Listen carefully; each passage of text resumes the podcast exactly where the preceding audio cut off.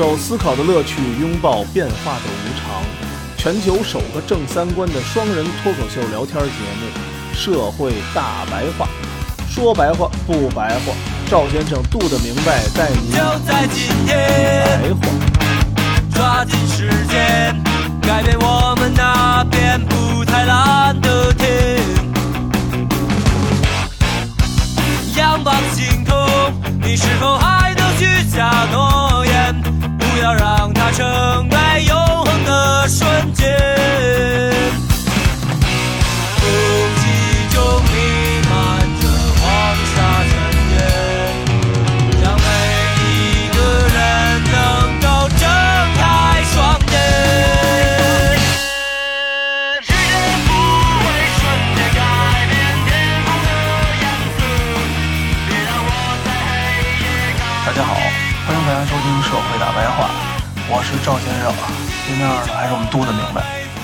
大家好，嗯，上一期呢，大家都已经把棉花这事儿说烂了，但是我们依然从里面又挖掘出了一个非常非常新鲜的和稀缺的一个点，希望各位朋友们听完了之后有所帮助。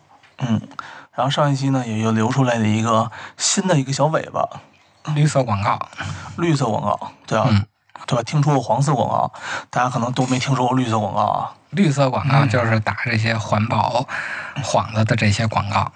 嗯咱们接着上期的说呀，既然这个环保啊、绿色啊成为了一种政治正确，那么资本就会利用这种政治正确，进行很多绿色的公关策略和虚假广告来嗯营销自己的绿色政治正确的概念。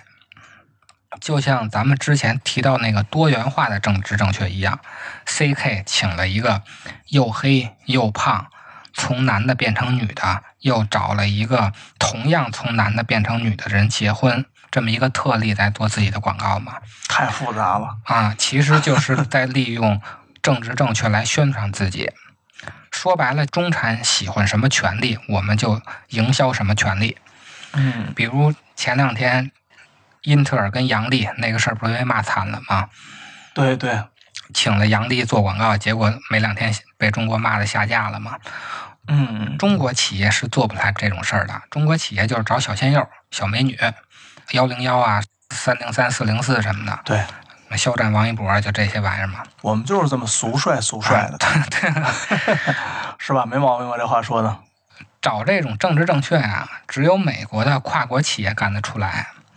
英特尔呢，就是把本土的靠传播政治正确、树立企业形象的套路搬到中国，结果发现水土不服，凉凉了嘛。嗯现在的绿色呀，被赋予了很多意义，比如人与自然的和谐共生、环境保护、无污染，现在都叫绿色。整体上的绿色广告啊，有几个特点。第一个是它在含蓄的说明产品卖点的同时，还能说明自己产品与环境的关系。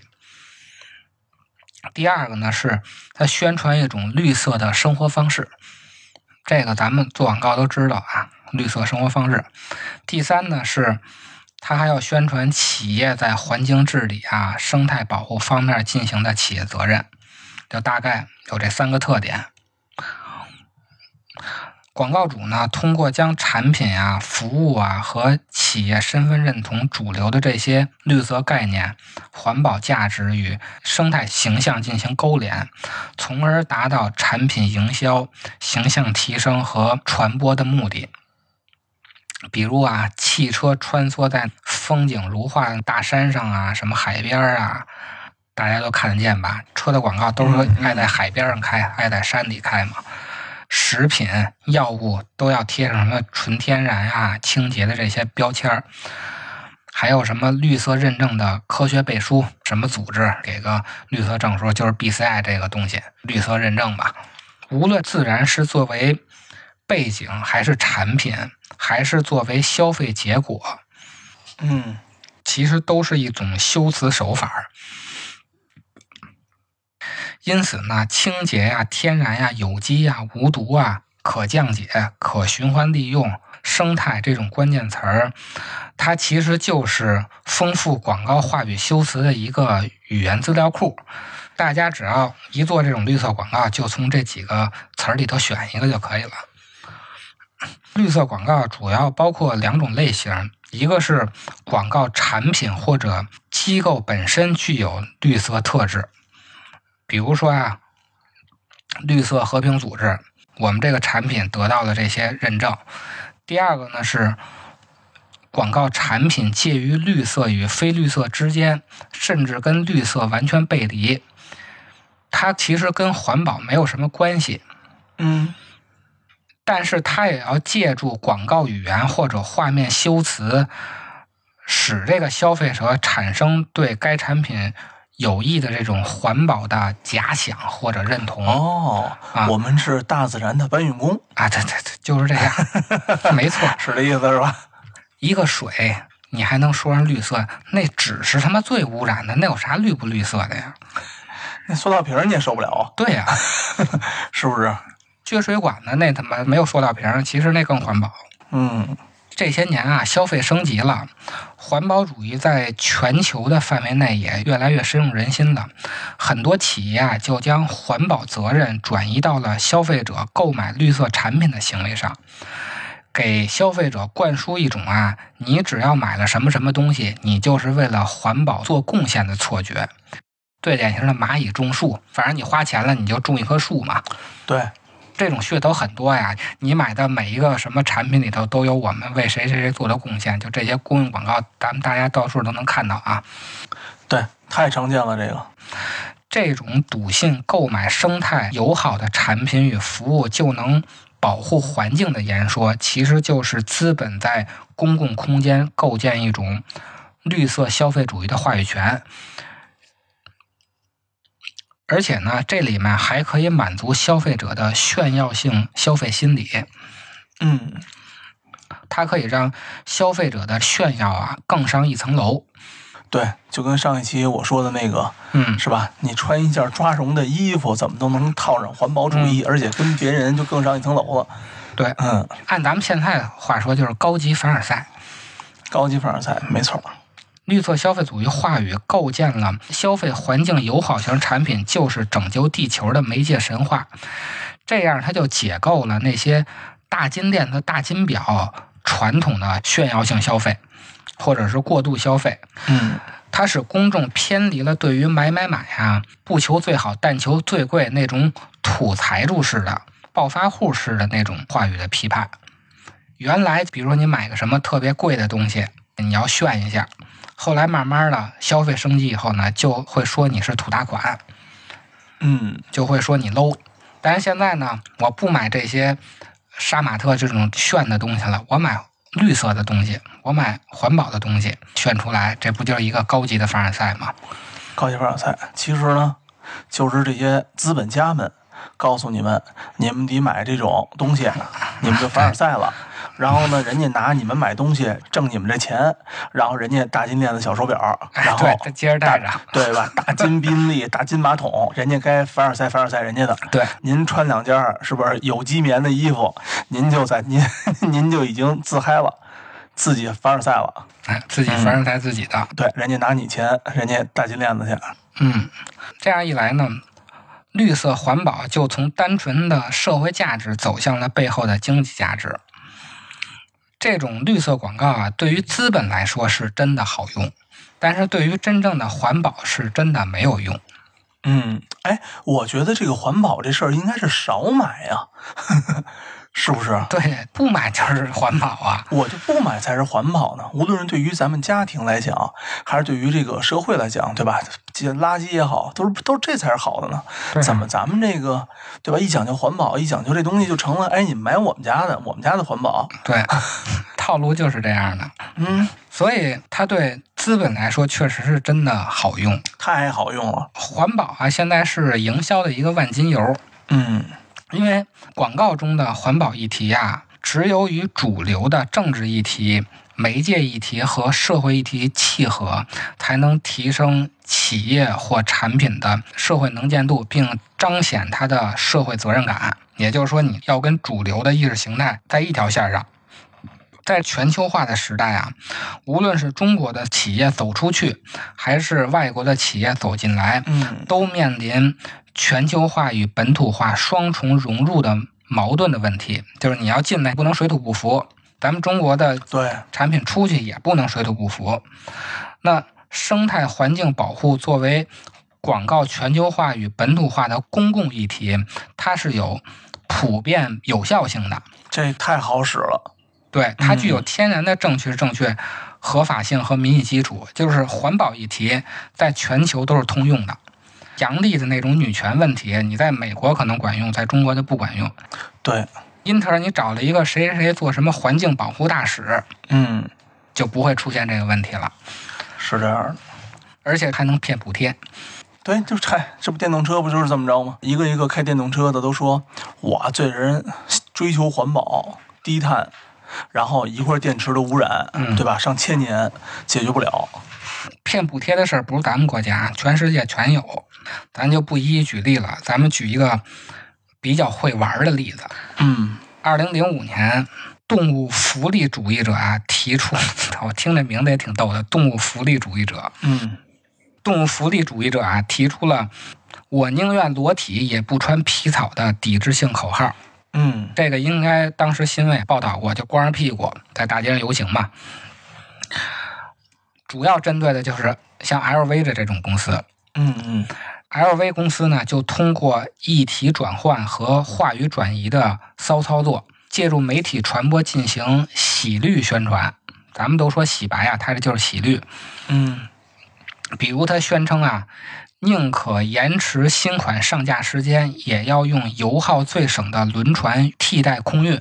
嗯还说呢，在制作中完全排除污染性胶水儿，嗯又提出呢减少纸质包装。嗯这么着呢，他就转移了宁愿裸体也不穿皮草的话题。这些东西也都是环保话题，但是呢，其实还是没有解决他用真皮的这个问题，就是他杀小动物的这个问题。嗯但是相对而言啊，情节化的主题式框架，相较于碎片式的框架，更能获得消费者的支持。就跟咱们之前讲不能呼吸似的，嗯你拍成短视频，有这么一个真事儿，你放在那儿就容易传播。嗯，叽里咕噜叽里咕噜摆一堆数据，那没人听。对，借助这种强大的喜绿话语宣传啊，LV 皮草公司的业绩反而上升了百分之十。就在当年搞这个动物福利主义、什么裸体不穿皮草的运动的时候，业绩反而上升了。嗯等于企业通过新的语言与修辞重塑框架，赋予产品、服务和实践以低碳、绿色、环境友好的标签，成为一种时尚且有利可图的行为。消费者更认了。看，更认了。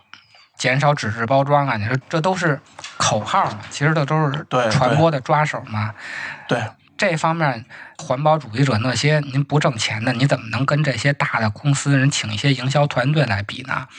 人家又花钱投放，又找一帮人想这些传播的口号什么的，这都是专业的。那个就是一个光屁股在大街上溜达呢，那管啥用啊？嗯，结果自己还冻感冒了。啊，可说呢。但是这个绿色广告没用的地方呢，就是消费主义、环保主义结合形成的绿色消费主义话语啊，它塑造了消费环境友好型产品就是拯救地球的这个媒介神话。而不是去反思消费品的生产是如何影响社会并且改造自然的。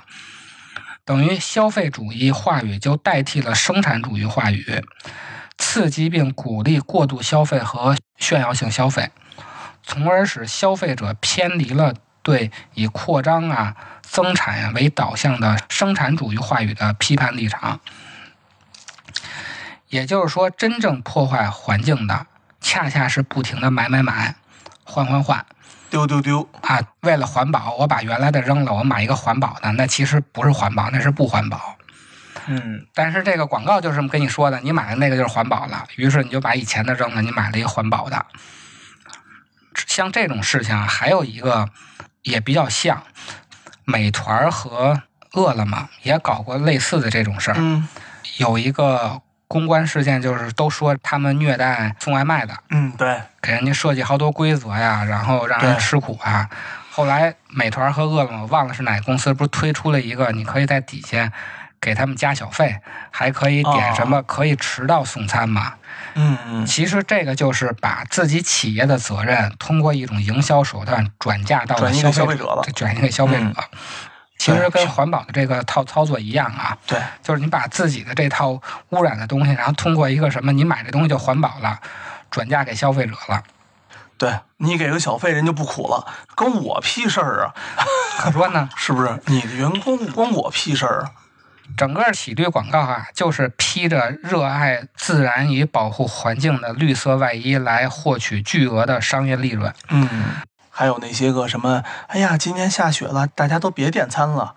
还有这事儿呢，我你啊，你不知道吗？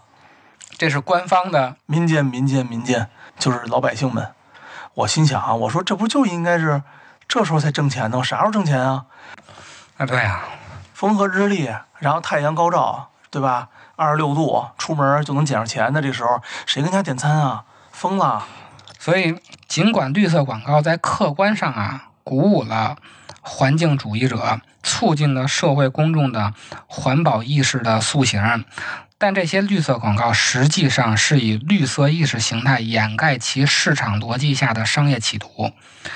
在大多数情况下，低碳、节能减排、天然、环保仅仅是广告贩卖的绿色概念，本质上是充当非绿色产品的促进者与传播者。对，增加一个这个竞争壁垒嘛。对，咱们都是做广告的啊，咱们在写策略方案的时候，绝对不会去关心这个产品是不是真的环保。嗯，咱们关心的是什么呢？是这个产品的什么功能点和目标受众的环保意识能做沟通。对，这个东西正好能打到消费者环保意识这个点，那我们就打这个点。具体这他妈东西到底环不环保，怎么从来不关心？你也不知道，对我也不知道，他他妈环保不环保，客户都不知道，给钱就行了。对，客户都不知道到底环不环保。这些广告只是视环境为一个可以交易的对象，它和新自由主义结合，就将环保破坏的责任从公共企业、政府转换为单一的原子化的个人消费伦理，也就是咱们说的，您买的东西您就环保了，给了小费了，您外卖就不受苦了，就都是这逻辑。嗯，咱们通过这次弹棉花的事情啊，我们在完全看清帝国主义表面的这些丑恶行径之外，还要知道，绿色环保其实已经被消费主义化了，它已经成为资本逐利的营销工具。所以，咱们大家在买东西的时候啊，绿不绿色其实没有那么重要。还是啊，看紧自己的钱包，别被人坑了。少买就是环保。对，少买就环保，俩东西啊相差其实真不大。质量过关就可以了。对，大家呢还是挑一性价比吧。当然了，有条件买一个金马桶什么的，我也是支持的。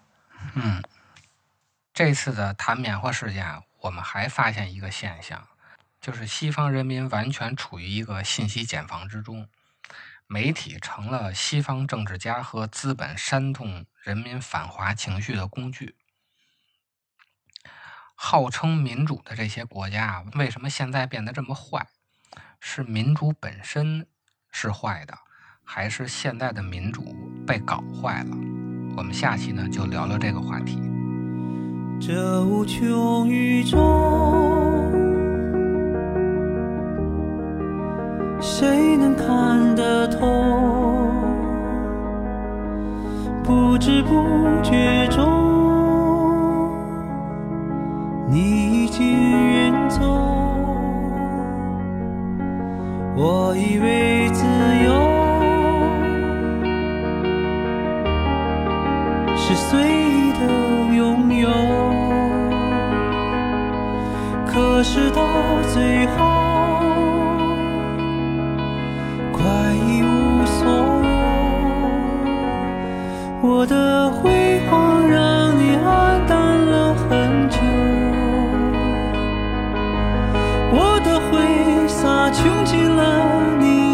所有，在那拥挤的天空，何止乌云密布？